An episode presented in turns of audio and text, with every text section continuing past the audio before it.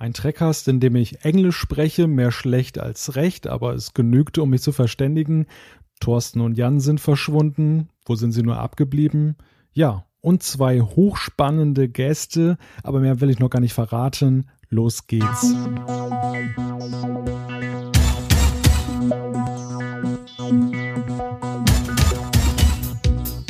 Herzlich willkommen zu einem Trackcast Spezial, den insgesamt dritten Trackcast Spezial. Und ja, wen haben wir immer dabei, wenn wir ein Spezial machen? Genau, Larry Nemeczek und Terrace Cassidy. Larry Nemeczek ist Star Trek-Experte, vielen dürfte er bekannt sein. Unter anderem ist er zuletzt in den Blu-ray-Specials äh, zu sehen, unter anderem bei Enterprise und bei The Next Generation. Heute ist er hier live zugeschaltet aus Los Angeles in den USA. Und mit dabei ist außerdem Terrace Cassidy. Er ist Reiseveranstalter bei Geek Nation Tours und dort bietet er unter anderem eine Tour an, bei der Larry der Führer ist. Ähm, dort werden da die Star Trek Drehorte in den Staaten besucht. Darüber wollen die beiden heute auch mit mir reden. Außerdem, wir wollen noch darüber sprechen, dass Larry demnächst in Deutschland ist, und zwar bei der FedCon. Dort war er das letzte Mal vor elf Jahren. Äh, das letzte Mal, dass er in Deutschland war, das liegt auch schon wieder fünf Jahre zurück. Es wird also höchste Zeit und ja, da gibt er uns so ein paar Einblicke, was er dort äh, plant. Und natürlich, wir wollen mit Larry auch darüber sprechen, dass er ja bei den Specials der Enterprise Blu-rays dabei war. Und äh, ja, ich hoffe mir einen kleinen Einblick, ja, wie das denn abgelaufen ist äh, mit den Dreharbeiten und äh, welche kleinen Details er uns vielleicht noch so am Rande erzählen kann. Los geht's. Larry and Terrace, welcome back to our show. It, it, has been quite some time since your last visit. It's great to have you back. And uh, yeah, let's talk again about the, the, special tour, the Star Trek tour to uh, the United States. And my first question is to Terrace. In previous Trekcasts, we have reported about the Star Trek tours. Can you give our listeners a brief overview of this year's big tour? Sure, that's that'd be great. So first of all, it's quite a long tour. Where uh, it's a total of ten days uh, from the 26th of July to August 4th, and it's going to include the Star Trek uh, Vegas convention, of course. So, and what we do prior to that, we land in LA, and we go to various uh, Star Trek filming sites all the way through LA. Uh, some really uh, well known, some not so well known. And uh, Larry is uh, with us, guiding us all the way and telling us, stand here move over there, look there, and we will see what it looked like actually on the stage uh, or on the set rather, and it was very good. It was uh, last year's. Uh, I mean, the the last tour that we went on was very exciting, and uh, we're very happy to have Larry back on this year because he's so knowledgeable about the whole Star Trek realm. Um, as for uh, you don't do you want me to do a day by day type of thing or just kind of give the highlights the highlights Okay. So uh, one of the good things, uh, yeah, because there's so much to tell. That's right. only only highlights. one, one of the thing that uh, things that I'm really looking forward to this year is going to uh, both Star, uh, Starfleet academies. We're going to go take a look at, at JJ's, of course. That's what we did last time, and we get to because the, Til, the Tillman Water Factory is open. Uh, water plant is out open. We got to go see uh, the the one that's more iconic uh, also. So we're very excited about that. Uh, what's other? Oh, Vasquez Rocks. We head out to Vasquez Rocks with uh, Bobby Clark's going to come out there and talk to us about what it was like to be in the Gorn suit at 115 degrees Fahrenheit, and uh, tell us how uh, he th- what he thought about the fight scene. So uh, he's he's the man in the Gor- uh, the Gorn suit, of course. So, so those are. What about you, Larry? What are your highlights? From Marina. Yeah. I mean, see, Malty, I just take it for granted that your listeners are all really expert Trek fans. So, of course, we're we're doing shorthand here. But of course, Terrace was talking about Bobby Clark is the guy who's inside the Gorn suit during the fight on um, in Arena when Kirk is, you know, and and you see the Vasquez rocks behind, and they use the Vasquez rocks in several shows, but everyone thinks of that for the Gorn fight. So it's it's incredible to have Bobby there with us. You can go out there on your own if you make a trip to LA, but to have a group and to have everyone expertly talking about the filming there right in front of you, which I guess Terrace is one of the appeals of this tour is some of these things you can go to by yourself. Some things are difficult to get to by yourself, and it's easier with a tour. But whatever it is, if it's out at Santa Monica at the pier, or if it's at the lot at Paramount, we make a tour of the lot. Or it's Bronson Canyon, which has been a, several pl- different planets on different series, or Vasquez Rock. Whatever it is, you never realize how it hits you until you're there and you're looking at it in the flesh, in live, and you go, "Oh my God, this is this is the so and so. This is the canyon where they came down in in uh, uh, a private little war, or this is the spot where Paris and Tuvok were getting a hot dog in Voyager, and when they came back to 1996 Earth. I mean, you know, it's um, it's just it. You just never get it. Or here's Miramanee's Indian village by the lake. yeah, I like or, I like that yeah. one too too. It was so incredible that uh, that exists right in the middle of LA, and I think that that was very very cool. And uh, a lot of those uh, places we visit are are of course right in the middle of LA, but you would never know it once you get off the bus. But I agree with you, Larry. I think that one of the best things about all my tours is that you, you get to hang out with like-minded people, and and really and really that is is the kind of the key to Geek Nation tours. Everybody gets the Star Trek jokes when you when you say them. Everybody uh, is excited about Star Trek the same way you are. Everybody loves to see the sights and and has that same epiphany of oh my god, I'm I'm I'm in the scene, you know. and uh, all the way through the tri- uh, tour, you get to meet like-minded people and come home with friends from all around the world with uh, awesome tales of, of Star Trek. Goodness, so that's that's really the highlight of of the tour itself for sure. Yeah. Terrace, I just would say since we're talking to you know your your German family there, and and I'm going to be looking forward to being at FedCon again finally after several years. But the thing that's cool about this also is uh, Terrace is in Canada and he has clients Australia, Japan, East Asia, the you know the U.S. and Canada, and then also uh, Brits and, and Germans and a lot of Europeans. And if you've never, obviously, this is leads into the big uh, Vegas convention, which is the biggest one in in America, and and probably the world, I'd guess.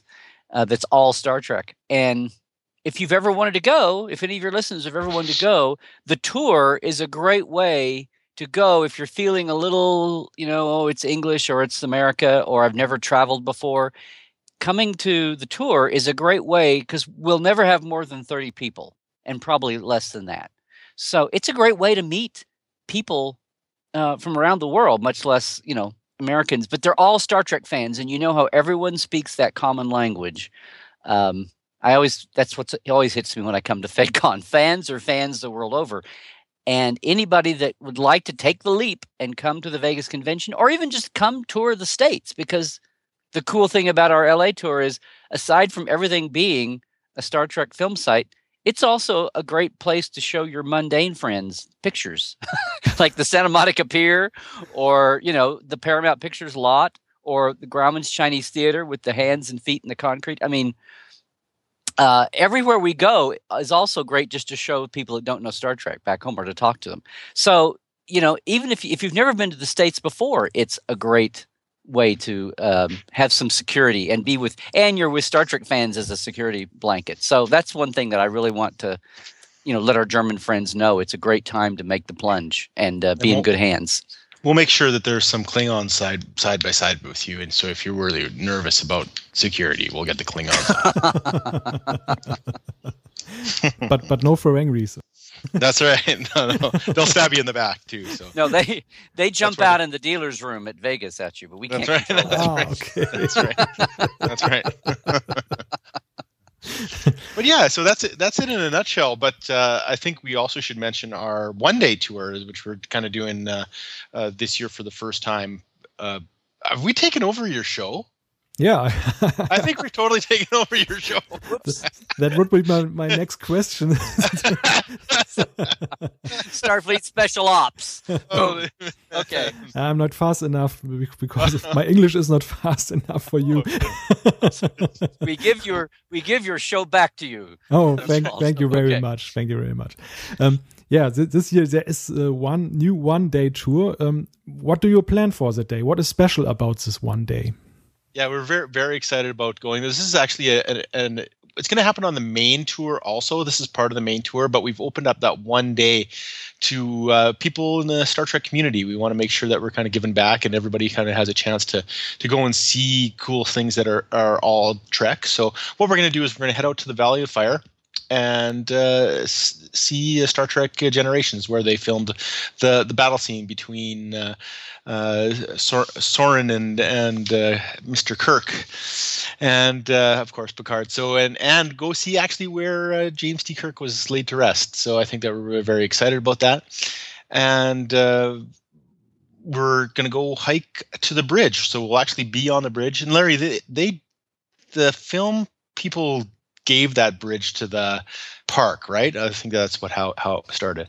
Right, and and uh, like Terrace was saying, we're talking about that wonderful canyon in Generations where Kirk and and Picard met Soran, and Kirk Kirk died, and Picard buries him in a pile of rocks. Um, that was an incredible location shoot, and they had to go out there twice in 1994. It's the 20th anniversary too, which is kind of cool. 20 years ago this year, and Valley of Fire State Park is the actual name of that location, and it's on the other side of Las Vegas from from from LA. So our group is going to come to Vegas a day early. The convention starts on Thursday, so we're coming Tuesday night, getting up Wednesday, and going out in uh, SUVs to uh, out to the fire site to see the bridge, and then go over where they actually filmed the the uh, buttes. It's called the uh, Silica Dome where they actually filmed those final seats. And the cool thing is, and we have to we're we're waiting to hear about his work availability because he's on Face Off.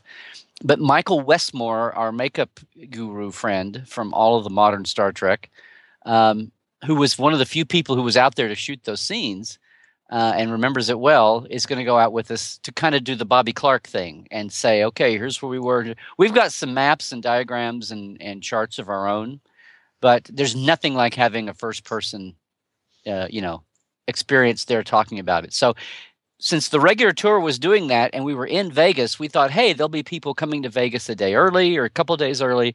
Let's open this up and let them have a day, well, one day, and that way they can get a taste of what the whole tour is like. A very special, you know, part of the tour. But so that's exciting. We'll have one day people jumping in with us um, on top of the people that have been with the tour all along for that last active day. Yeah, and I'm really excited about it because I've never been out that way before. So I'm I'm really excited about going out that way and and seeing this. And and of course we uh, the the day we're going to start there. We're going to start early. We're going to start at 7 a.m. Mm-hmm. and go see the bridge first because it gets smoking hot out there. And we have to do a little bit of a walking. Do you say a quarter of a mile or a mile? It's a quarter mile, quarter a quarter mile quarter one way. Yeah. So so a little bit of a walk out there. So we're going to try to get out there ASAP and go out and do that. Be able to lay, lay on the bridge and take some photos of us uh, getting shot at, uh, but uh, not not burn ourselves on the bridge at the same time at the uh, on the midday heat. So anyway, so we're going to go out and get some photo ops there, and then we'll head out to the Silica Dome right right after that, and then we'll we'll go and take a look at the rest of the park, which is we're going to see some Indian uh, petroglyphs and and I mean the, Native Americans have used this place as a spiritual center for a long long time. So we're going to go and kind of explore that all, stuff too. So it's more than just a, a Star Trek tour, but uh, it's going to be uh, it's going to be interesting to see everything out there, and uh, we're very excited about uh, the one day tour also. So again, this is part of the the main tour also, so you're going to get that inc- included there if you're inter- still interested in that too. So yeah, it's going to be a, a, hell of a thing. We're we're we're we're, we're very excited about it and we're very uh, cautious about the heat. We'll have air conditioned SUVs. Yeah. yeah. that's right. and, and, the visitor uh, center is uh, air conditioned too, so we've got this thing thought out. Yeah, that's right. That's right. It's gonna. I think everybody will be pretty tired by the time we get back at two. So, uh, but you'll have a full day. Also, uh, you know, we're not gonna keep you too long out there in the desert. So you'll have a good part of Wednesday to hang out and and uh, prepare for uh, the convention to come but the Nexus that does not appear. no, that's right. That's right. Some of you would like the Nexus to appear. Actually, ah, I, I, remember that scene. It was very dangerous. the planet was broken afterwards. that's right. That's right. That's right. Well, we've heard we've heard from the Nexus, and it does have a project it's working on, so it won't be able to join us. Oh, it is the Nexus is shooting that day, and it can't come. That's awesome. Oh, crazy. For our listeners who can't wait to travel to the United States now, uh, when does the tour start and how much does it cost to participate? Okay, so this is the uh, Wednesday tour is uh, I mean the one day tour is on Wednesday, J- uh, July the thirtieth, and it's one hundred and seventy five dollars USD for the for the full day, including lunch and and the SA, SUVs and the tour guides and all that other stuff. So, and our guests, of course. So we're very excited about that. Uh, we've tried to knock that price as low as possible, and uh, the uh, the larger tour. I was going to say, of course, most of your listeners, Malta probably aren't going to like fly to the states, do a one day tour, and then fly back with the convention right there in their face. That's right. Of course. of course. That's right. But if they are but, coming to, if they were coming to the Vegas convention or thinking about it, and and the full tour is not for them, here's something they can still do if they're coming over. That's right. That's right. Yeah. And, but, and, but, if they're but coming if they to do the want to States, come, if they're uh, coming to the states anyway, yeah. Join us on the 26th. That's when uh, the tour starts in LA, and then it ends in Vegas, of course, on uh, the 4th of August. So that's that's the full 10 day tour, and that one's uh, 20, tw- basically 2,800 dollars uh, US USD. And with a deposit of five hundred dollars, the rest is due, is due. Uh, unfortunately, we have to close the tour sometime around the fifteenth of June. So if you want to grab if you want to grab a hold of it, try to try to hop on sooner than later. Yeah, and as I said, um, Terrace, if any of your listeners are going to be at FedCon, um, I'll be happy to talk about the tour with them there in person if if I'll have some information of my of my five or six or seven things I'm working on right now, projects. Uh, I'll be happy to talk about the tour with anybody that is interested that way. We'd love to have have them on. Okay, so much about the tour. Yeah, let's come to the FedCon. Larry mentioned it. Um, you're back at the FedCon this year after years of waiting. Are you excited? Are you excited about coming back? I of course I am. I it wasn't quite sitting around by the phone waiting to, for it to ring, or s- sitting around by the computer waiting for the email to pop in. Um, no, I haven't. I was in Germany last in 2009, so that's been five years at a small convention. Uh, but you know, all the years of the the Galileo Seven conventions that were going, and I know some people. the way they ended up weren't too happy, but as long as they were going, they were a great convention. Uh, but my last time I was at FedCon was 2003. So it's uh, the world has changed so much since then. The Trek world has changed, and my my world of Trekland has changed a lot. So I'm really looking forward to seeing old fans and uh, and meeting a lot of new ones. And um, I'll have all my all my things with me. Hopefully, I'll have some stellar cartography books and uh, some of my photos from being in Star Trek Continues and some of the other fan films and some other acting I've done and starting to do now. And uh, I'll have some things from my Trekland trunk, which is my archival things we're cleaning out and the studio items. And uh, my CDs, my Trekland on speaker CDs of, of my interviews with, with people over the Trek uh, Trekland people over the years that have just been sitting here on my cassette tapes until I got them saved to digital, and um, and that's a lot of fun. That most some of them are people who have passed away, like Michael Piller and Bob Justman, and sometimes it's you know people that are still around, like uh, uh, Brannon Braga and Ron Moore. But the thing is, they're all my interviews from 1992, 93, 94, 95, 90, you know, 2000, 2005. So they're all everyone talking in the day, even though they're audio. Um, and I'd love to have had video with it. But back in the day that was all from research from my books and magazine articles. So and uh, just just because i knew that people would uh, i should get this now while it's fresh in the mind. And you know you you forget things from 10 years ago. So um, they're just long one hour two hour sit downs and i've pulled out the best of things on a theme. So anyway a lot of this stuff is all the things i've done since the last time i was in germany. And um, I'm, I'm with two great nonprofit groups now the Enterprise In Space Group, which is going to launch an actual satellite capsule into orbit with a SpaceX booster with uh, that's that's going to be named Enterprise and have science experiments designed by students for in 2018, but it's getting started now, and I, I want to talk about that, and also the uh, Hollywood Science Fiction Museum, Sci-Fi Museum, where the, that started as the bridge restoration, and a lot of these things are things that are known to the American fans. So I'm looking forward to maybe your your internet people have been reading about them, but I'm looking forward to come over and talking about talking about all that live with the German folks I haven't got to see in ages. So I'm really excited about coming over. Yeah. Do you know how many fans you have in Germany? Well, I don't have like a paid fan club or anything. no, I mean in the when we were coming every year like 2000, 2001, 2000, I, you know, there were I mean there were at least 20, 30, 40 people who would come up and say hi Larry and and let's go eat or something. I mean some of our friends have moved to the states actually. Um, so uh, so since then. But when I say fans like that, I mean, you know, the German fans, God bless them. It was like, okay, well, you can talk, but how about the party tonight? I mean, that was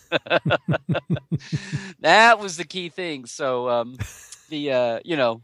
I want to want to catch up with everybody on that level, and and one night though, and I have to say this too. One night, one thing that's a new project for me is my Con of Wrath documentary, which is a real life Star Trek event that happened, and again, it's something I haven't been able to talk any with anybody in Germany about directly. So I'm looking forward to that. It's my documentary about a goofy thing that happened with the original cast in Houston, Texas in 1982, right after Star Trek II, The Wrath of Khan came out. It was the hugest, speaking of big conventions, it was the hugest, biggest Star Trek event that had been planned up till then.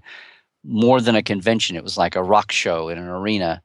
And um, I, I, won't go through all the details. The conofwrath.com is online but I'm going to do my first foreign um, crowdfund meetup party at uh, FedCon. So I'm hoping everybody has at least one night they can save two hours before they hit the dance floor and come over to my meetup fund because I have a lot of rare Star Trek um, clips and I have clips from the documentary and we'll do some trivia and I'll have prizes and you, you put in 20 euros and you get a you get a screen credit if people are familiar with Kickstarter and Indiegogo and those kinds of things. Do you have something like that in Germany, or does do you have much like that going on? We, we do have, but uh, Kickstarter is also very popular here.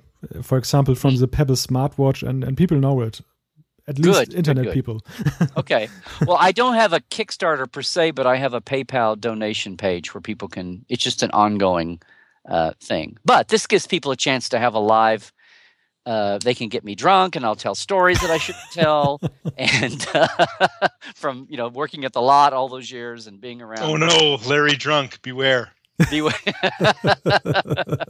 Because my, you know, my book started being on Next Generation, but we came to LA and uh, in 1994, so full, full time. So the Voyager and Deep Space Nine and Enterprise years are all uh, my wife worked, you know, Jan. Here's the thing: Janet had always come with me before, and she's got another job. And this is we're not going to get to vacation after the convention, so uh, my lovely wife will not be with us. Will not be with me on this trip. It'll just be me solo, which is another new, a new thing oh. for coming to Germany. But uh, yeah, I won't have Janet with me, so no script workshop. But uh, for those who don't know us from before, uh, Janet worked on Voyager for five years, um, and you know, I was worked at Star Trek.com in the early days, and as a producer, and you know, the Communicator magazine and the Fact Files, all the years of Fact Files I worked on. So, um, for those that don't know me from the old paper days, that was uh, there's my credo there. But so, I'm, yeah, so I just want to make sure and, and tell everybody to please save two hours of one of your party nights, Friday or Saturday night, to uh, come over to my meetup there at FedCon. Otherwise, it's it's a great bunch of stars. Uh, a lot of my, especially the guys from DS9, um, and Nana and uh, uh, Ar- um, not Armin, but uh, um, Aron and Max. Uh, who Max, of course, lives there with you in Germany now with his wife. But um, does he? Anyway, just uh? Yes, I didn't knew. Oh, maybe I wasn't supposed to say that. Oh no.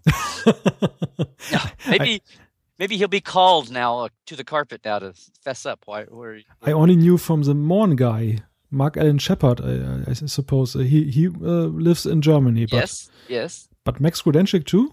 Yes. Oh. Maybe, maybe I shouldn't be saying this. Big news. big news. it's been like a couple of years, but okay.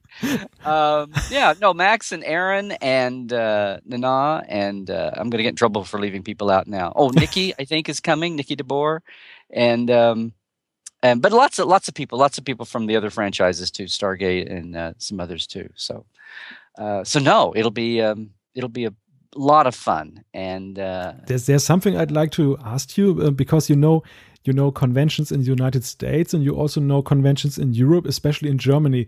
Um, are there any major differences between German and American Star Trek fans? Not really. I was going to say there's differences in the conventions, but when you you know in America the the all Star Trek conventions and FedCon isn't all Star Trek anymore. I mean they have you know guests from other franchises too. The American conventions because of economics, which everyone has to deal with, you guys have to fly people over, which is a huge cost. Like and the Australians have it the worst as far as plane tickets go.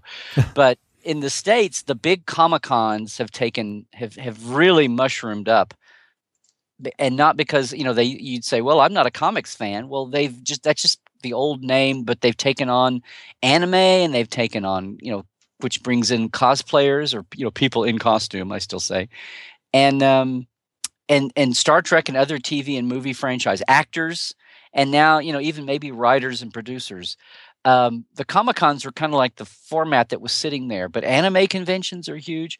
There are still some all star trek conventions and of course creation has the license conventions and the vegas convention is is the biggest one of those but i was just at a wonderful convention in uh, tampa florida. The, the old Vulcon conventions are now called the away mission and um, uh, not to steer too much traffic there but uh, i mean uh, split it up but your your German listeners might be interested in coming over. Those are on the East Coast, um, and down in Florida. My friend um, Javier runs those, and we just had a wonderful. It was like an old time Trek convention. It was only about a, a twelve hundred people, but we had Leonard Nimoy on Skype as a guest, and it worked beautifully. It was incredible. You can read about that, I'm sure, online somewhere.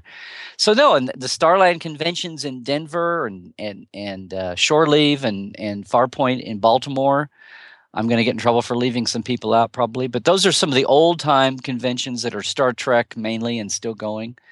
So, um, um, but I know FedCon, the heart of FedCon is still Star Trek, so I'm I'm I'm looking forward to that. I everybody likes to party. If nothing else, what used to impress me was the German conventions. I used to say were so Wagnerian. They were so operatic. Those opening ceremonies when everyone is on stage together. There's still nothing like that in the states that I know of. They try to have opening ceremonies and people come out and we try to hear from the the uh, you know the actor the cast the guests when they come out. Uh, but it's does I don't know if you guys still have like the indoor fireworks and those kinds of things, but there's just nothing like the opening and the closing ceremonies in the states. Still, um, they can be very big productions now, and uh, there's more partying and more nightlife going on. uh, I I don't know. I that's what I'm saying. I haven't seen a German. How is the what's the cost the costuming like? Because the costuming through Comic Cons and the anime has come over to Star Trek now. And if you look at pictures from Vegas, there's lots of really and Dragon Con is another big convention in, in Atlanta, which is more East Coast, and it's multi, it's everything, but um, it has a huge cosplay for years. But all of that's coming over to the pure Star Trek conventions. There's really ingenious, cre- crazy, creative people doing you know funny things and obscure things. I saw a guy dressed as a shuttle pod one year. uh, he was dressed as an anomaly, and he had a shuttle pod around him he was wearing a shuttle pod, which is great. So, how, but tell me, Malta, how's the cause the costuming? Um, has the cosplay boom? You know, do people just come in their uniforms, or or has it gone beyond that and gotten really crazy and creative?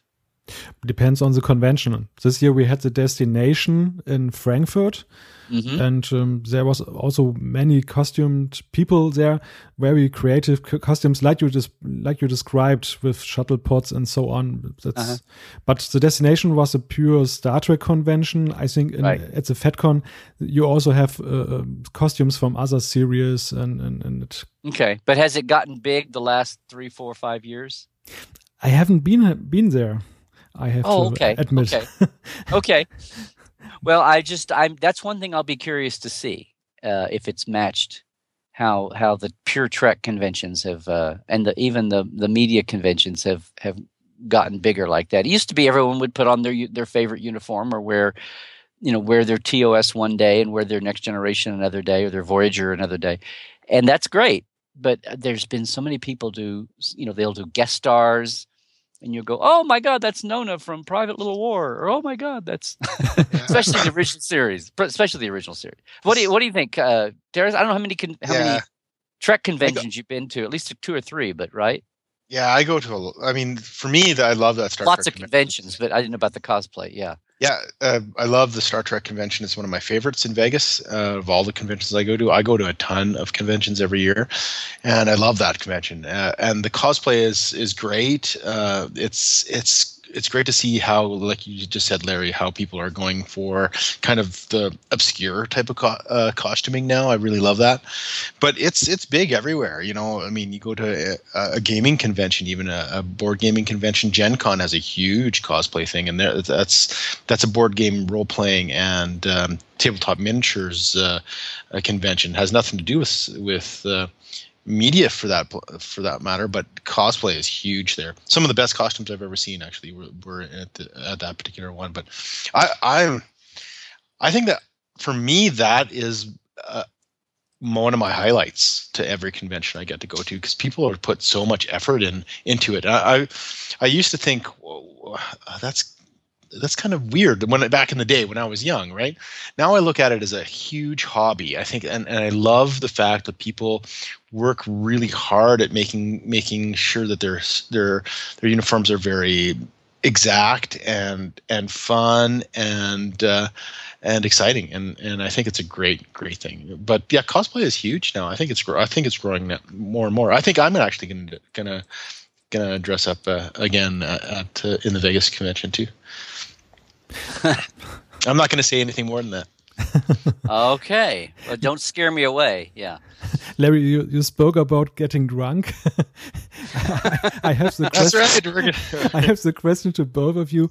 Um, you both knew no no German beer, I, I suppose. Um, what is your favorite drink when you come to Germany, or if you have the chance to get a German drink? I I want my German friends and hopefully future friends to know that I have gotten better about beer. I was never a big beer person. Now, some of you will, some of your people will say, well, that's because you're drinking American beer.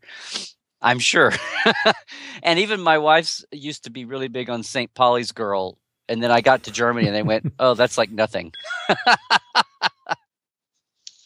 so, um, uh, I have gotten, I, you know, my, my, my, uh, oh, and I get to say this. I haven't got to say this in ages my uh, my drink of choice, my cocktail drink of choice is a Bacardi Cola, or actually a Bacardi Cola Light. But but I will do better this time about just having some. Uh, I've learned to enjoy like lighter beers yes. like Hefeweizen, and uh, yeah, Hefeweizen. Thank you. And I've got to get see your thanks, Malta. I've got to get ramped up here on my fine points. Um, so yeah, so I'm looking. I you know we were in Ireland last year, not for a convention, but as a little vacation, and I tried some um, Guinness, and it was not my thing. So I I'm still going to lean to the light, not light uh, calorie beers, but the light light, you know, lighter beers. So yeah, I'm looking forward to ho- being a little bit more of a pint lifter in um, Germany than I used to be. How about that? Good. That's good to hear. We'll have to we'll practice up for Vegas. We'll get we'll get you some good stuff in Vegas. Um, I've actually go, gone to Germany a few few times. My uh, my yes. wife is first uh, Canadian German. Her parents come from oh. uh, Germany, uh, Dortmund area actually, and uh, so I've been there lots. Uh, I liked my Weizen beer to tell you the truth. That's my favorite when I'm in, Ger- Germany. Also, um, what else do I love? I, fresh buns in the morning. Uh, butcher, going to the butcher and getting fresh uh, fresh meat for the fresh buns in the morning. That's very nice. What else do I love? Of course, sausages, yeah, but one, yes. uh, currywurst is always good. Have you ever had that? Uh, uh, what about you, Larry? Have you ever tried the currywurst? Uh, no, but if I think I did, I would try for curry best. But. Okay. oh, very good. That was well pl- played. I'm not, and we did not uh, practice that that skit earlier, by the way.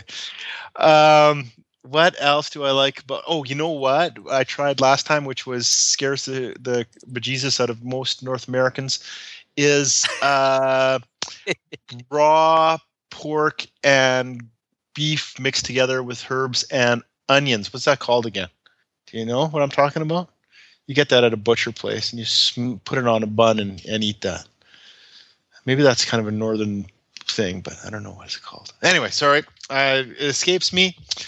However, uh, That's a German yes, thing with the German word you're trying to remember. Yes, I forget the German word, but yes, I, uh, Germany's a great place for me. I re- really enjoy it, and I always come back uh, heavier than when I left. And uh, and any place, any place where the water is more expensive than the beer can't all be that bad.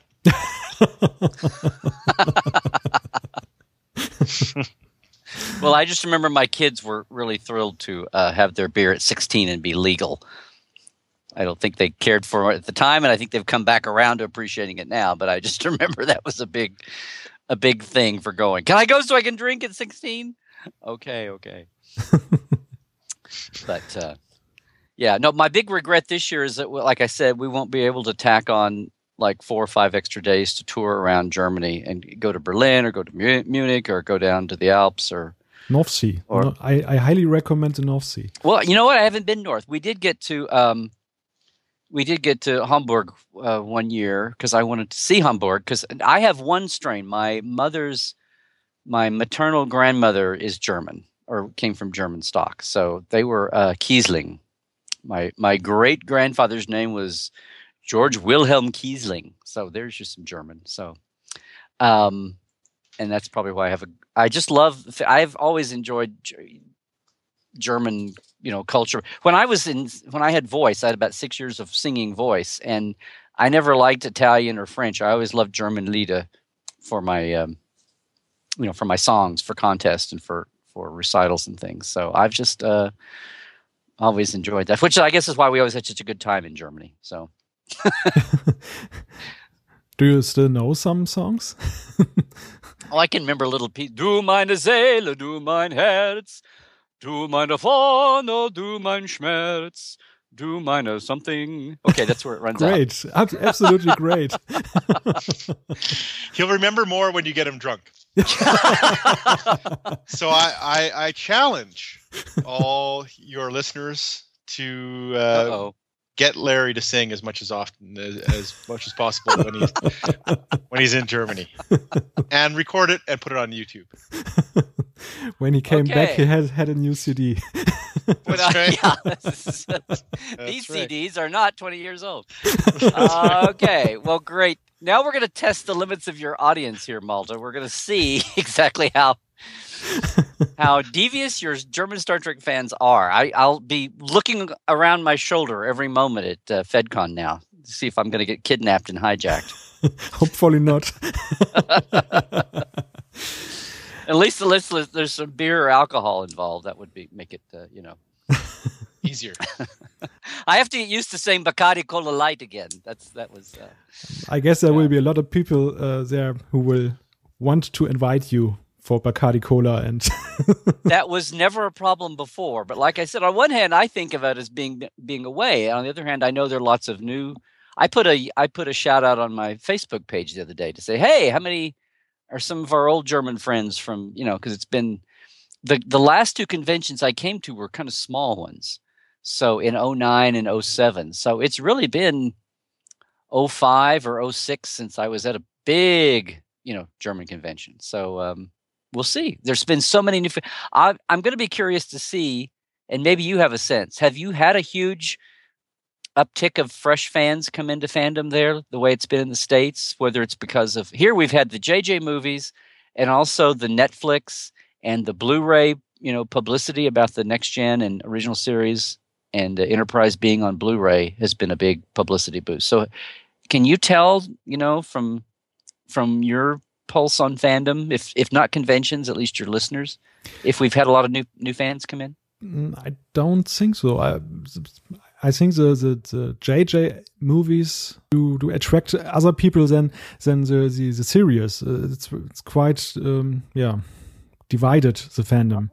Do you have do you have uh, well when you say divided, do you mean like uh, the the new fans don't like the old fans or or old Star Trek, or do you mean it's just because here I was scared of that, but most everyone who's come in, if they've been a newer fan, they've wanted more and they've run back over to watch and embrace the original series and next generation and You know, so the JJ movies have really not split fandom. They brought a lot of new people in who have just made it bigger and stronger. I think uh, here, here in Germany there are more fans um, who like the old uh, series and do also like the new the, the new movies, but uh, not so much uh, uh, people who like the, who come from the JJ movies and uh, become attracted to the the old series. So that's that's my impression. I might be wrong.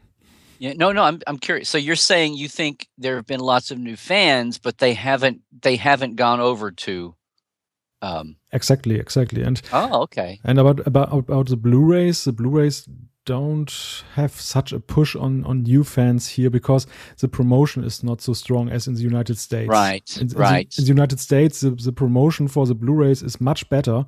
Uh, there's a better uh, information policy of CBS. Well, what about uh, yeah? What about um, do you have anything like Netflix over there? Because over here, people can watch any Star Trek movie or episode for free on their Netflix subscription.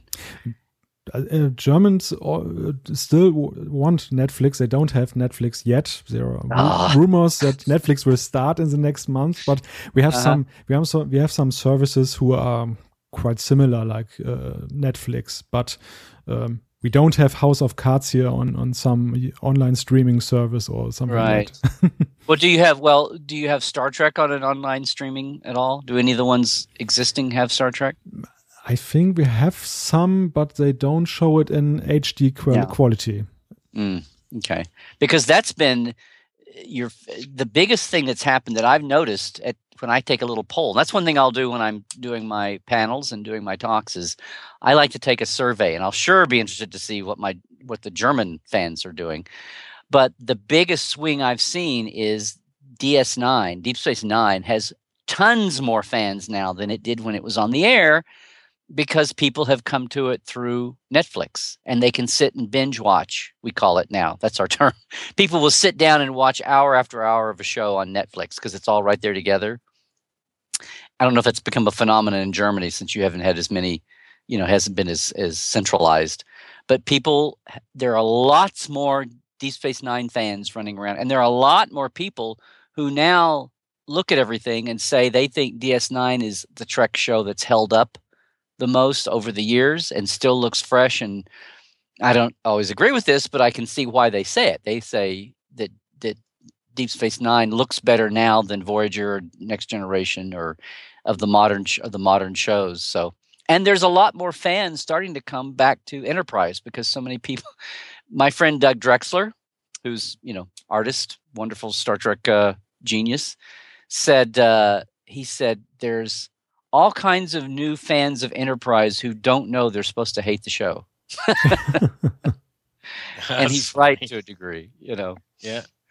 Yeah, well, that's exactly it. Because uh, I mean, um, both Voyager and, and Deep Space Nine got a lot of flack. Uh, Deep Space Nine for not being a traveling show in in in the same sense as, as Star Trek normally is. So it's great to see that people coming back to it because it is is very uh, high quality, and, and, it's very interesting that you should say that because I'm on the third season.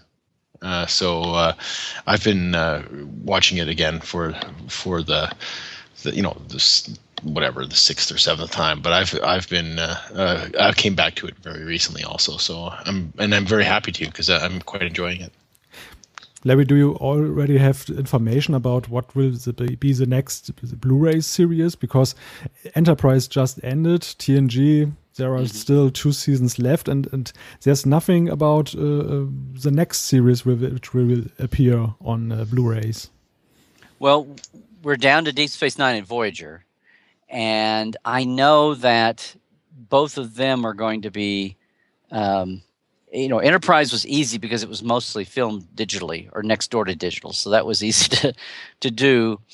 Um, and now, you know, Next Generation, everyone knew would probably sell well, so uh, so investing the money up front was not a big issue, even though the Next Generation was a huge, different kind of problem than the original series was. So uh, without getting into it too deeply. So I know there's talk about going to Deep Space Nine next, but uh, there's some there's some uh, just tech issues. There's a lot of tech and money issues to work out. Um, so that's that's one thing. Um, I, I I almost would say we'll see DS9 next, and then Voyager last, but I've got nothing hard on that. I just I just know that I think the natural look falls to DS9 next. And I don't think there's, you know, the Enterprise was kind of out of order, if you think of it that way, only because it was the last one shot and it was very, you know, it was digital and it was very easy to do. And there were only four years and they were basically all ready to go. They just needed to shoot the new uh, documentaries and things. So, and I hope, I hope the do you are, are they're selling those in Germany, right? Yeah, yeah. yeah. Okay, because I got to be on a couple of the documentaries. Um, if people see, especially the last two years of Enterprise, I, I was on some Next Generation pieces all the way through, but I I, I pop up in. Um, that would be uh, my next yeah. topic. uh-huh. Oh, oh I'm jumping. jumping to the next jumping to the next topic it's enterprise season 4 it was just released here in germany a while ago and uh, yeah you already said it you you you are on some extras and what I think is very special about the, the Blu-ray releases is that the, the extras they allow criticism about the series. On the DVDs, mm-hmm. everything was very positive. I remember, and mm, yeah, how comes that CBS allowed this new perspective? Well, here's the thing: when the original DVDs were done, the shows were still on the air, or if they were off the air, the same people were still working on the show. I mean, it's just it's just human nature. I mean, it's it's um, they're freer now because no one has anything to protect. For one thing, time has gone by. You know, everyone feels le- more mellow about something. If not that the shows were controversial, but if there were the the negative parts or the parts you really had criticisms of, um, you feel like things have mellowed after a few years go by, which which is natural to begin with. But aside from that, there's no Star Trek being made. Nobody has a job to protect. Nobody has to worry about, you know, about having the ratings go down or what. I mean, and people have got a long view now. So that was one of the things that uh, my friends Robert Burnett and uh, Roger Lay, when they got the job to do the next gen, uh, next generation extra features, documentaries, much less everything after that, they were given the um, they were given the open door, the carte blanche to say, get people's real opinions and get the things that people have sat on. Because next generation, especially, you know, it it it was launched. It was amazing. It wasn't the best thing at the beginning, and there were lots of you know merry-go-rounds of of uh, you know rotating doors of people coming and going and opinions and uh, personalities and things before it settled down even and even when things are a happy you know even in the happiest family there's there's times when people have a difference of opinion so some of that, but the, the biggest thing was great. It was, and I knew some of this, and I got to put some of it in a book. And once again, one of the things I learned about Hollywood is you can write about it, but when you start putting it on cameras, when people, when it's a picture, people really start caring. it can be in a book, and no one, it's like they read over it. So a lot of this I had in my companion book, but uh, my next generation companion but having people actually in front of a camera talking about it was was something new. And and uh, ira talking about Michael Piller's the late great Michael Piller's uh, crazy first year on next generation was was amazing. And i'm glad ira did that. And ira's a straight shooter as your fans know your your listeners know. So and then having that come forward to you know maybe the other most controversial show enterprise only because of how it took a while to settle down and how it got you know it was killed early and all the pressures they were under and it's just been great seeing that first season box with uh, Rick and Brannon talking very honestly and Brannon says, "Well, Rick, people say we killed the franchise." I mean, you know, that was kind of fresh. So yeah, the and then having the cast reunion, and, and now in this fourth season, there's the writer reunion, and I have an interview with. Uh, speaking of, of stuff, I've got an interview with um, Chris Black, that I still need to put up on my Trekland uh, blog, my you know my website. Um, but that's coming here pretty quick, uh, where he talks a little bit more about what it was like to film that reunion and some of his thoughts about the show. But again, those are all people that I talked to them back in the day every year, and sometimes they would tell me their thoughts, but then they'd say, "Now, don't publish that," you know. but I have it on tape, so that's great. but yeah, I'm I'm glad I'm glad that's become a that's become a selling point, and people are appreciating the fact of how honest they're getting to be in these. But that's why it's just because nobody has a job to protect anymore. You know. You you can be seen in several documentaries. Um, how were those scenes shot where you are being interviewed? There's some kind of cinema you're sitting in, and were those scenes all shot on one day or on several dates? And uh, yeah. Yeah, actually, I was a lucky person because when I went in on the next generation, uh, those were all shot at a theater over at the CBS network place um, in um, in Hollywood, in West, in not West Hollywood, but over on Fairfax. It's the same. If you guys are familiar with where The Price is Right in America is filmed, but it's the um, it's the studio where the Carol Burnett show was shot for years. Anyway, it's a CBS property, and it's just a little screening theater. And if you notice, there's several. Some people they filmed at their homes. Um, but there's several other people who are filmed in that same that same place. Now, if you notice, I'm probably wearing a different shirt in a few things because over the hall because I was a person. We only got so far through Next Generation. They both, uh, Rob and Roger, realized how much I could talk or what kind of an outside perspective I could. Well, yeah, I know you're laughing. Anybody that's heard me on a podcast knows that's not a problem, but the different perspective because having the actors and writers and producers is one thing, but it was nice to have kind of an outside perspective to talk from how the outside world saw how fans and viewers saw things. And um, and my own you know way of putting things. So um, and then of course having written the book on next generation that was a help too. So i went back and did a couple i actually did about three different sessions for for next generation. And by that time they were shooting the enterprise documentary. So um, so yeah, so that was like three different sit downs, but it was all the same place. Terrace, have you seen Larry's appearances too?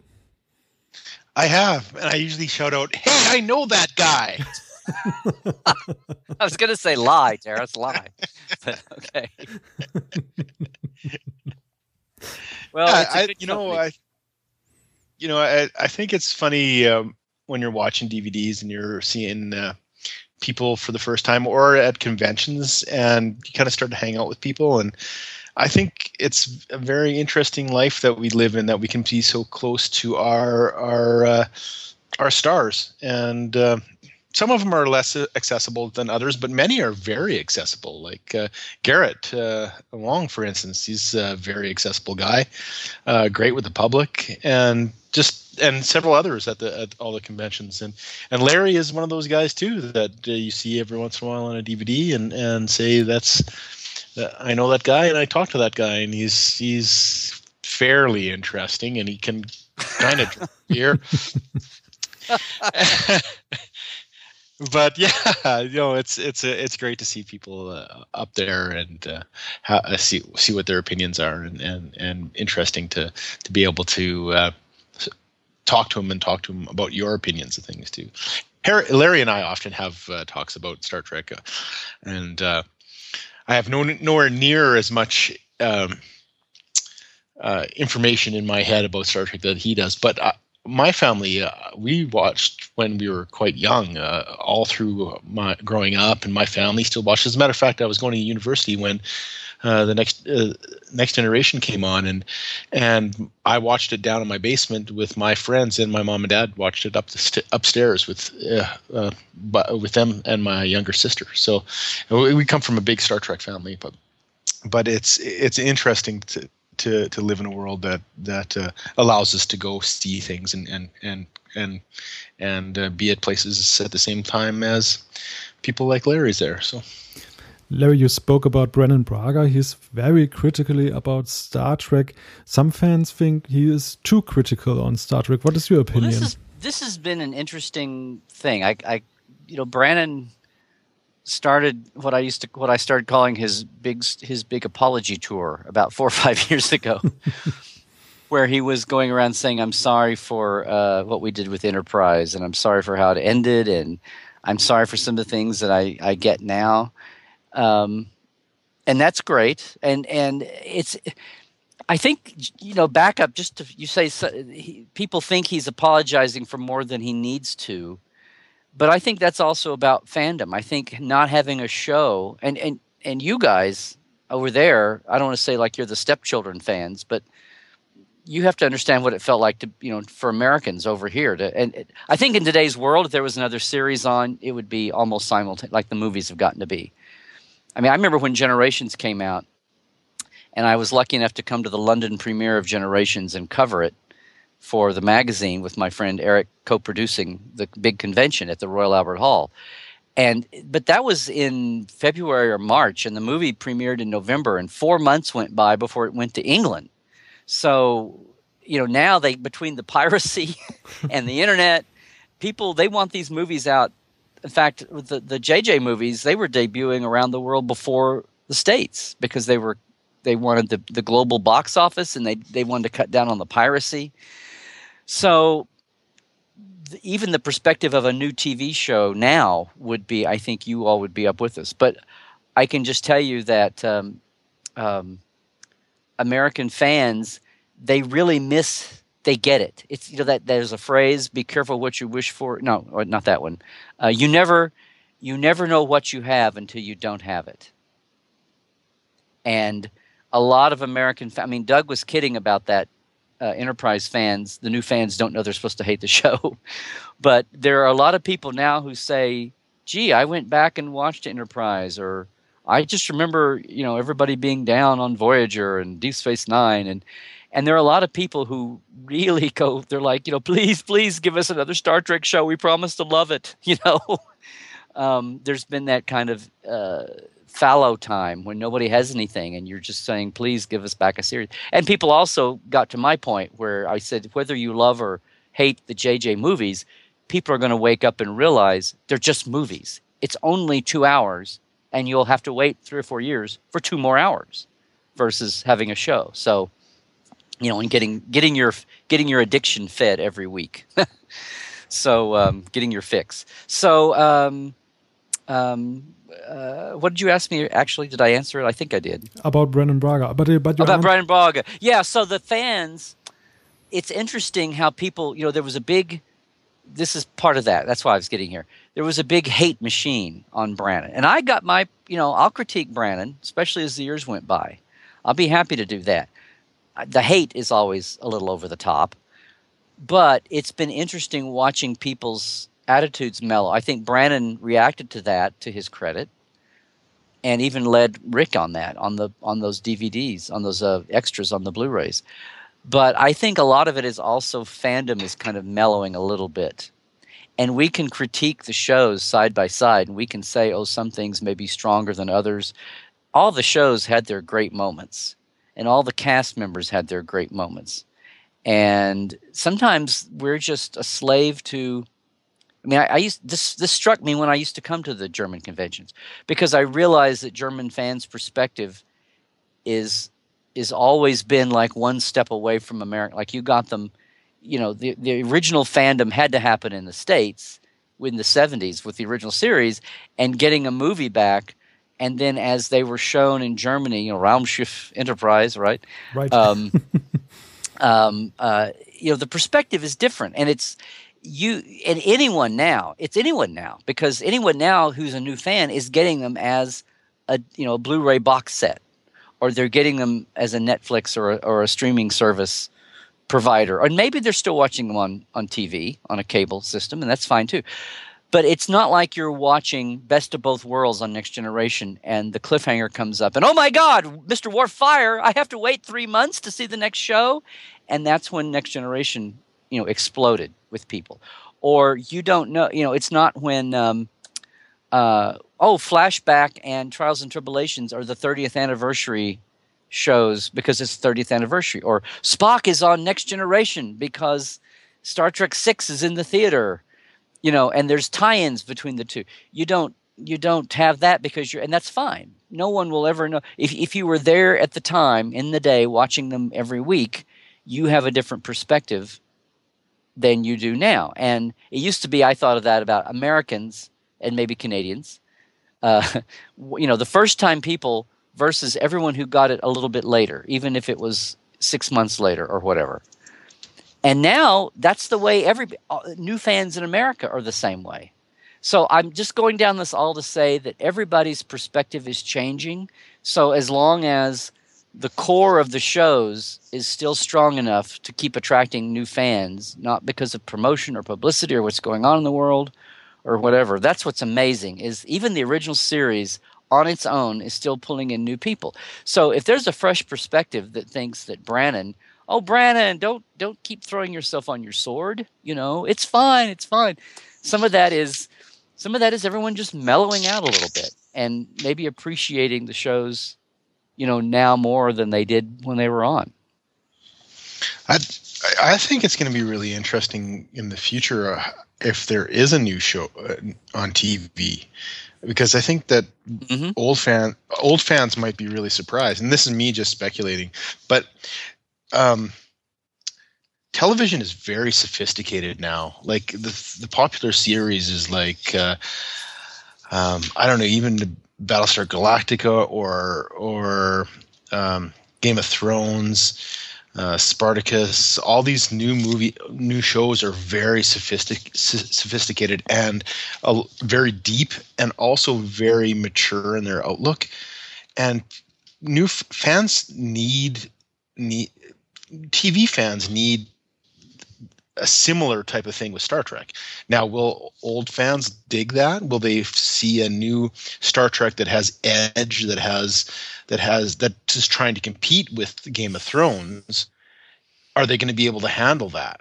Is you know what I mean? Like I, I can't see them doing anything that's that that's. I mean, it'll be a little bit lighter than Game of Thrones, of course, but they're still going to have to compete with Game of Thrones. So, what will an old Star Trek fan like the new Star Star Trek that's on the on TV? I'm not so sure they will. That's a very interesting question. I I also ask myself if, if it will be a Netflix series or something on HBO or syndication.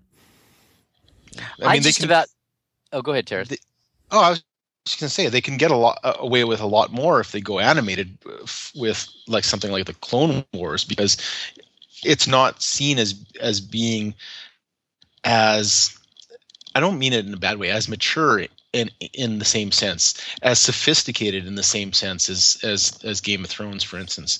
So I don't think I think you can kind of be a little bit more lackadaisical, or you can be a little bit more fantastic with a uh, uh, a cartoon series uh, like uh, like that. But if they go full, uh, you know, live action again, I think they're going to really have to compete. And I think that that's what JJ is trying to do. Is she's trying to compete with the movies that are out there right now. And that, and I I really like the JJ movies. I'm a, like I said, I've been a fan of Star Trek forever. I like it in all its incarnations because it's a it needs to it needs to grow and and, and grow up in a lot of ways or grow old with everybody and uh, and I think that's a hard thing to try to satisfy everybody. But yeah, a, a TV show, I think people are going to be surprised if if uh, if they do a live action one in the future. It'll be interesting how, how what they'll have, what the studio will think they'll have to do in order to capture new uh, fans, like Larry was just talking about uh, as opposed to keep keeping the old fans. So I think it's going to be a, an interesting time if that ever happens. Well, I think I think the the business. This is what I talk about at conventions now because we don't have to keep talking about the last 19 shows that just came out in two months.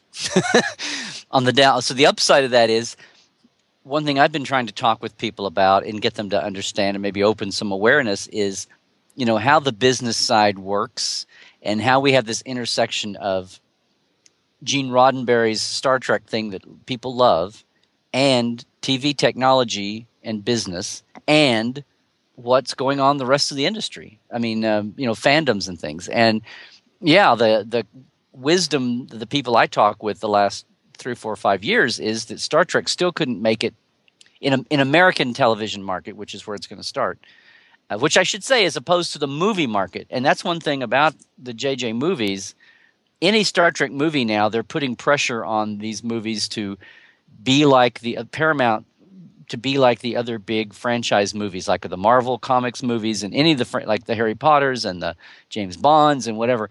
And this whole thing now is American movies. They make more globally. Used to be the global box office, the global you know revenue was just a little add on and boy, not anymore. I mean, the the formula is that they have to make way more at the global than they do in the American.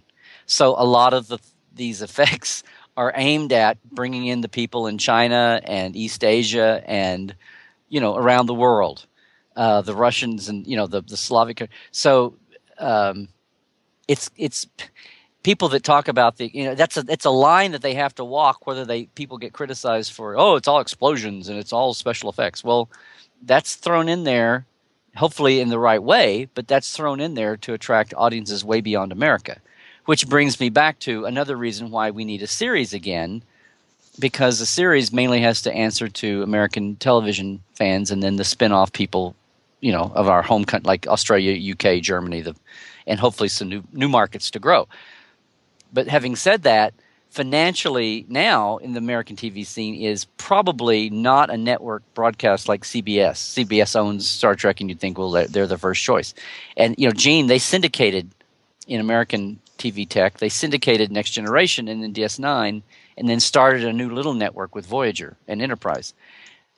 They'd probably not go to that bigger route. They would probably do um, a premium channel like HBO and CBS owns Showtime here in the states. So I'm the the thought is a lot of people that it would either be on Showtime or maybe Netflix, who who have been who make it no secret that they would love to have a Star Trek on. It's just how much of what kind of a deal they could do and and how much they can spend, you know, what the budgets would be and all that. And but um, so that also means there'd probably only be ten or twelve episodes in a season which means uh, more than a movie, but less than the old days. But you know, each show could be better written. There'd be more time put in. They wouldn't be under the old crank them out, you know, crunch that gave us some clunkers at times. You know, when you get a Shades of Grey or an Aquiel or a whatever. Uh, but um, but yeah, like Tara said, the other thing would be you'd have they would uh, they wouldn't be dependent on ratings, pure ratings. They could be more mature. Finally, and um, and they're almost always automatically elevated to here in the states the Emmy awards, the TV awards. Uh, whereas that might not happen if they're on on that. And as far as old fans and new fans, I think people will just. I, there might be some. I don't, and I don't think they'll go all um, justice and have half naked people running around just because they can, but just because you know Gene's not here getting yeah. back revenge on NBC. But um, I think people will come along. I think it's the old if you make it, they will come. And part of it's that's where everybody's um, just that's where people's TV watching is. So Star Trek would just normally. It's a lot like the gap between original series in the '60s and Next Generation. We look at them all now as older shows, but there was a huge gap in what they could do and how they did it, and how they could spend money. You know, a lot of things that were big things in the '60s went away, and and thanks to Archie Bunker and Hill Street Blues, they could be more mature in the storytelling in the 80s than they could in the 60s and just be out with things. So you can't help but be part of your culture and your technology and your industry when you do a that, new show. You know, Larry, yeah. that's exact that is exactly it. Like that's the that's the I think that the at its at the heart of it is that you can't help but but try to produce mm-hmm. what is acceptable in the here and now right? You, you can't help yeah. but try to do that because you want there to be new fans. You want there to be you want start the star trek movies to be successful worldwide. That's the world that we live in. Our, our world is worldwide. And and a lot of our world movies are flash and, and bang and boom and and but but there is a lot of cool parts. I thought were very star trek-esque all the way through both those movies. And i i'm I sound defensive because uh, sometimes I do get on my high, high, horse about JJ's because I actually really, I re- I really do like them, and and but I do understand the point of view that where's more, where is the science in this whole thing? I get that. We don't we don't want a Star Wars. We don't want a space opera. We want to have the deep science in it and the exploration and all that. And I think we have time to to do that in, in the TV series. I just I just have to. I'm I'm leery about what fans will think because as you said we have to produce it in the here and now and that's really the issue is that we have to produce in the here and now and hopefully you'll get that well there's you know I mean? there's one thing that's hit me with star trek continues which is that fan film series that i've been uh, i don't know how many your uh, how many of your german listeners have been able to watch it's free online um, at StarTrekContinues.com, and I got to play McCoy in the first two episodes. Uh, and I'm a I'm a producer still ongoing, but we've had so many people say, um, "Gee, I feel like I just ran home from school to watch a, a secret episode I never knew existed. I feel like I'm a little yeah. kid again." So that's been great, but there have been an awful lot of people. We have a phrase: "Come out of the woodwork."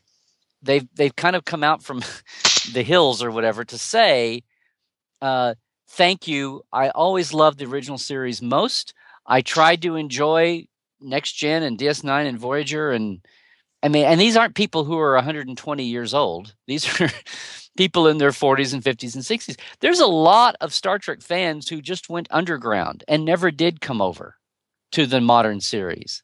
And I'm sure that when we have a new series again, there will be a certain segment of fandom that feel the same way about the the Berman era shows. You know, the next gen DS9, Voyager, Enterprise. Even though there's people within that group that hate, you know, people that love TNG and hate Enterprise or whatever.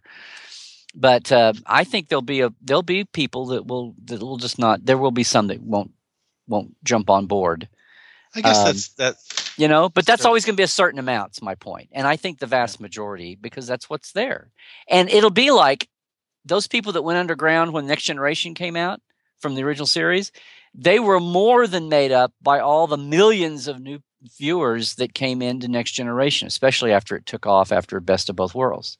So they, you know, I don't want to say they weren't missed, but it wasn't a numbers and you know dollars thing, financial thing. They weren't they weren't missed, and it was their own, you know, it's a power. I mean, it's free country, but um, they didn't miss them. And I think the same thing would happen again. Hopefully not as much, but I mean, you know, hopefully it's not a big people I hate to see anybody cut themselves out of enjoying something, but if that's what they do, that's what they do. But I don't think it'll be a big blip. But I think. But isn't that what the doesn't what that isn't that the producer what the producer wants? In a way, he doesn't want the old fans to go away, but he really wants more fans to come in. Oh, sure, it's and, a line to walk. Yeah, and and he'll produce something. If he sees that more fans will come in, and and he might get an an exodus, a little a bigger exodus. But he, if more fans come in, that's the way he's going to go, or she's going to go. Well, whoever's running it will just have to be somebody who's trusted or who is smart enough to get people in, who all have the courage of their Trek gut, their yeah. Trek convictions. And as long as the Roddenberry core is there, it's like going from next gen to DS9. You know, it's it, the the the Roddenberry Star Trek Vision thing core has to be there, and then whatever the sideshow is, you know, whatever the trappings and the dressing is, you plow through that and you you have core, Star Trek at its essence and whatever the trappings have to be. Can I can I mention another edge that I think is really We've important? taken over Terrace. We've, we've we have. taken over Terrace. we have taken sorry. over multi show again. No, no, go on, go on. okay, the, the edge the edge that I really think must is really important is that we live in a society, especially in the last few years, where I think we're getting away from it with with seeing Superman back. Oh, how does this relate? They'll say. Well, we live in a society where we like dark science fiction. We like dark worlds, and we like uh, them very cynical a lot of times. And and you those almost say it's a post 9-11 world terrace yes that's right exactly you know what i mean like we like that but i think we're getting away from that i think we need big heroes and and bright futures and that kind of thing that's why i come to superman because superman is this guy that can can't be hurt that's that's always does the right thing but that's the kind of things that we should we should be striving for. A person that always does the right thing. That's a really p- pinnacle thing and that's what's great about superman. But star trek what's great about star trek is that there's adventures there's we're, we're, we're still struggling but there's a beautiful and awesome view of the future. And in order to be mature you have to they must have to balance being mature and have a little bit of edge and have a nice vision of the future. And those that must be a really hard place to walk because how do you make it not dark? Too how do you make it too, light enough but dark enough at the same time? It's it, I, I can imagine how that would be, especially because that's what's great about the, the convention. Because you go to the convention and, and it seems like everybody there has a bright vision of the future, and that's what we want to keep about what Star Trek but uh, at the same time, we want to be entertained in a more mature way. So it's going to be interesting to see whatever comes about. Well, it's Must, a big galaxy, Mister Scott. Mm, that's true. I mean, that is that is true.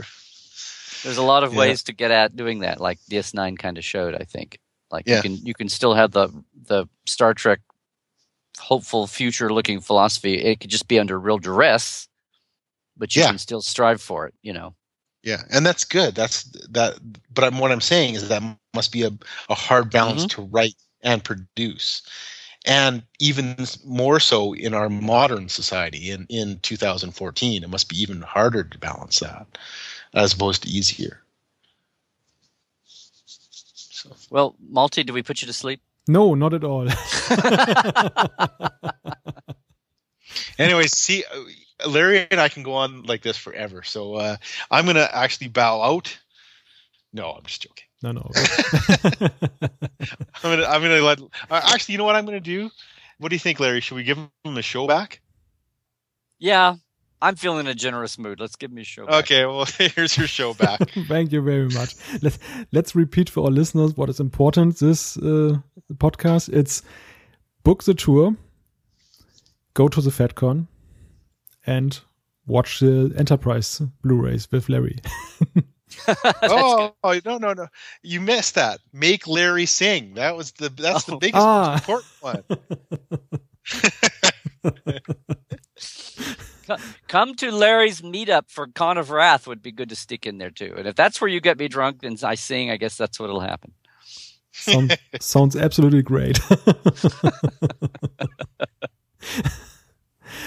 Well, I think uh, with um, looking at the time, um, it's good good point to um, stop talking. But but I couldn't. I could continue with you both of you the whole day. Hopefully, my English will get better the next uh, time we speak together. I'm out, a little bit out of practice. I I. Uh, you're fine. You're fine. Yeah. I always love Germans you, who said, "I am sorry for my English not being good," and I go, "Well, it's way better than my German." So yeah, you know, and you said that last time, and and I think you're uh, you're you're better if not the same as last time. You're better, and your English is impeccable. So don't be silly. You're oh. it's awesome. You're so yeah, ni- you're so nice to me. Thank you very much. I just I just hope your uh, your listeners are and uh, your listeners are. Um, are keeping up with us, but I know they are because I never really had. That's what I loved about coming to Germany, and I remember, and it's probably even more now than it was ten years ago. Was people um, were great about following along, so they always apologized for their speaking, but everybody was right with us. They all laughed in the right places and booed in the right places. So, and, and Larry and I are both n- not known for how slow we speak. we both speak very quickly, so.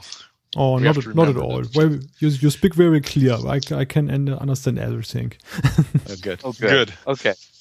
Well, Malta, thank you so much for having us on uh, to talk about the tour and, and my other stuff. So, Th- thank you also, Malta, for having us on and talking about the tour and and and uh, letting us ramble for a little while. It was very nice. Ja, das war unser Gespräch mit Larry Nemecek und Terrace Cassidy. Nochmal zur Erinnerung, die beiden machen ja eine gemeinsame Tour in den USA, wo die Star Trek Drehorte besucht werden. Das lohnt sich, wer das nötige Kleingeld hat. Das sollte sich man mal anschauen. Und außerdem gibt es da ja noch einiges mehr zu sehen. Unter anderem auch die Vegas Convention, eine der größten Conventions der Welt. Und Larry ist auf der FedCon zu Gast. Auch das sollte man sich nicht entgehen lassen. Und nicht zu vergessen die Enterprise Blu-rays, aber darüber sprechen wir hier im Trackcast regelmäßig. Ja, da ich heute ganz alleine bin, will ich auch nichts vorwegnehmen. Deshalb gibt es in dieser Folge kein Feedback, zumal es ja auch eine Special Edition ist. Ihr könnt aber trotzdem schreiben. Schreibt einfach an post.trackcast.de. Außerdem findet ihr alle weiteren Informationen auf unserer Trackcast Homepage www.trackcast.de. Und ich hoffe, beim nächsten Mal bin ich nicht ganz alleine hier im Studio, dass also Jan und Thorsten wieder dabei sind. Bis bald. Tschüss.